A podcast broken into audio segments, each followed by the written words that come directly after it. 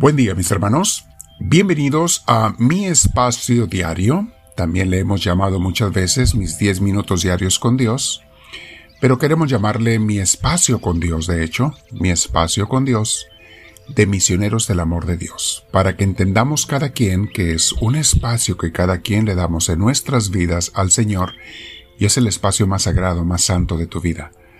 Ojalá que todos se lo demos siempre. Ese espacio que cada uno tenemos o debemos tener con Dios. Bien, hoy vamos a hablar sobre la santidad, mis hermanos, y el tema se llama Cualquiera puede ser santo, porque es verdad. Y no es tan imposible como alguna gente quiere pensar, ¿eh? De hecho, es sumamente posible, si no Dios nunca nos pediría que lo fuéramos. Además, contamos con su ayuda para los que quieren de verdad ser santos, tienen toda la ayuda de Dios y no necesitas nada más que eso.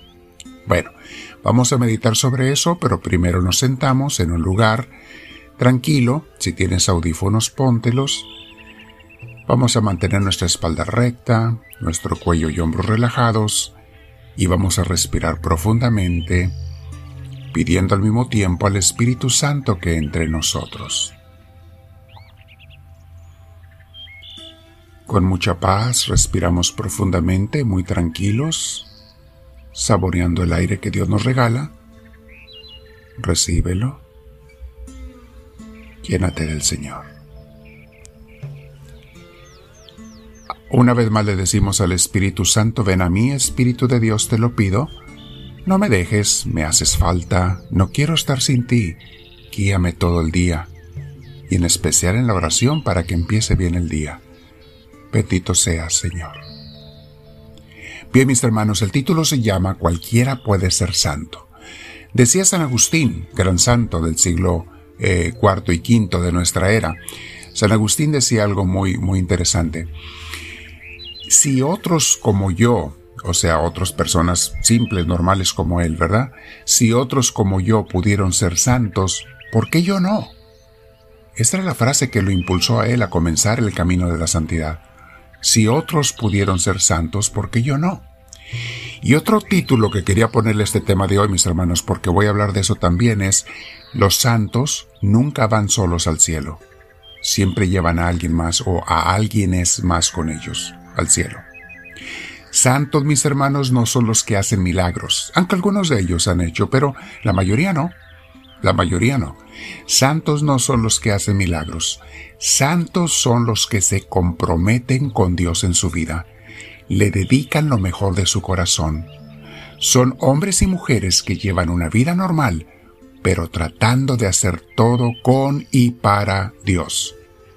Y de esos hay muchos a nuestro alrededor. Quizá no tantos, pero hay algunos a nuestro alrededor, mis hermanos. Sobre todo si tú acudes a una iglesia, ahí te vas a una buena iglesia, no cualquiera allí te vas a encontrar a santas y santos. Y si tú aprendes a crecer en santidad, los vas a ir descubriendo, vas a ir sabiendo quiénes son, porque la mayoría de la gente no los distingue.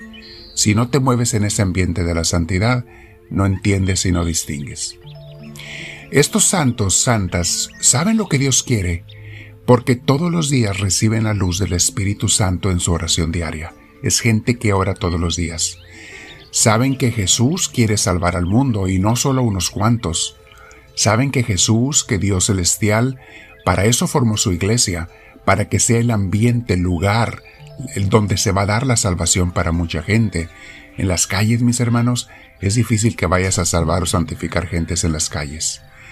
Además, saben los santos y las santas que Dios quiere tener su familia en la tierra como la tiene en el cielo. Dios quiere una familia. Entendiendo esto, los santos se comprometen en una buena iglesia para conocer más a Dios, porque no nada más van a dar, van a recibir y dar. Allí en una iglesia ellos también sirven a sus hermanos. Les repito, no es fácil pararte en una esquina y ponerte a servir a los hermanos, nadie te va a hacer caso. En una iglesia sí. En sus hermanos los sirven y hacen estos santas y santos todo lo que pueden hacer para fincar el reino de Dios, no solo en sus corazones, sino en los corazones de mucha gente más.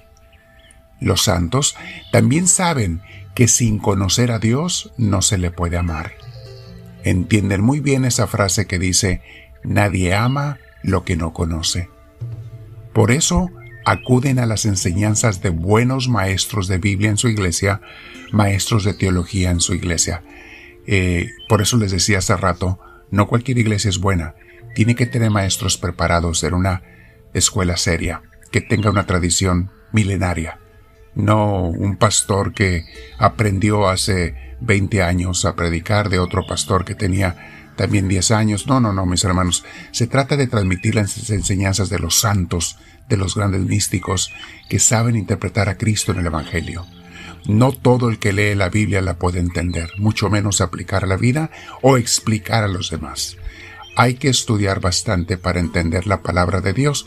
Ya lo he explicado esto en los cursos de Biblia, por qué necesitamos buenas enseñanzas y estudios para entender la palabra de Dios. Los santos, mis hermanos, después de tomar clases, meditan y leen mucho la palabra de Dios para conocerlo más. Si sus maestros son verdaderamente preparados, también aprenden que no todo lo que brilla es oro y que no toda predicación bonita en el Internet o en la televisión, no toda predicación que me haga sentir bien, viene de Dios ni es inspirada por el Espíritu Santo. Las predicaciones de Cristo no son para hacernos sentir bien, aunque muchas veces lo hacen, claro que sí, pero no la intención de Cristo. La intención de Cristo es salvarnos, y la salvación viene muchas veces, sobre todo al principio, con corrección. ¿Y quién se siente bien cuando lo corrigen? No es para que te sientas bien, es para que te seas salvado. Eso es la predicación auténtica, te lleva a un cambio de vida, no a que te sientas bien y te vayas a tu casa muy contento porque ya recibiste algo o hiciste algo o crees que cumpliste con Dios. La predicación santa no es para que te sientas bien, repito, aunque a veces sí puedes sentirte muy bien porque te libera de muchas cargas, pero también nos corrige, nos guía. Los santos, mis hermanos, entienden que amar a Dios sin amar y servir al prójimo es un autoengaño. Y el enemigo se goza en engañar a tantos ingenuos con eso. Tú en tu casa nomás escucha un, un internet, una predicación, escucha y ya estás salvo. ¿Qué es eso, mis hermanos? O eres o no eres. O estás activo o no estás activo. O participas o no participas. Los santos aprenden que el mejor lugar para servirlo es dentro de la familia de Dios, la iglesia, y desde allí parte uno al mundo pero no puedes partir desde el sillón el sofá de tu, de tu casa. Los santos oran y sienten tristeza por los miles y miles de creyentes engañados y estancados por el enemigo que creen que basta con creer en Dios, que basta con ir de vez en cuando a la iglesia y no tomar ningún compromiso en ella. Los santos son, en una palabra, los amigos íntimos de Jesús. Este tema es muy largo, mis hermanos, y voy a continuarlo mañana. Y disculpen si les trato de dar demasiada enseñanza en 10 minutos. Por eso lo escribo abajo para que luego ustedes lo meditan, mediten despacio. De aquí hay mucha enseñanza, mis hermanos, pero este tema no lo voy a terminar hoy. Voy a continuarlo mañana. Mis hermanos, va a ser la parte 2 de cualquiera puede ser santo, puede ser santa. Tú, mi hermana, mi hermano, lo puedes ser. Medita pero tenemos que ser de acuerdo como Dios quiere, no como nosotros nos convenga y nos guste y se nos antoje. Si vas a ser un discípulo de Cristo, significa ser seguidor y obediente a Él, no a mis ideas, no a lo que me convenga creer. A mí me conviene creer que estando sentado en mi casa con el Internet ya estoy salvo, ya soy santo, ya soy de Dios. No, no, no, mis hermanos. Es mucho más que eso. Entonces no es lo que yo quiera, es lo que Dios, los místicos me han explicado a través de miles de años. Vamos a quedarnos meditando. ¿Qué es la santidad? Mañana continuamos y dile al Señor. Háblame, Señor, que tu siervo te escucha.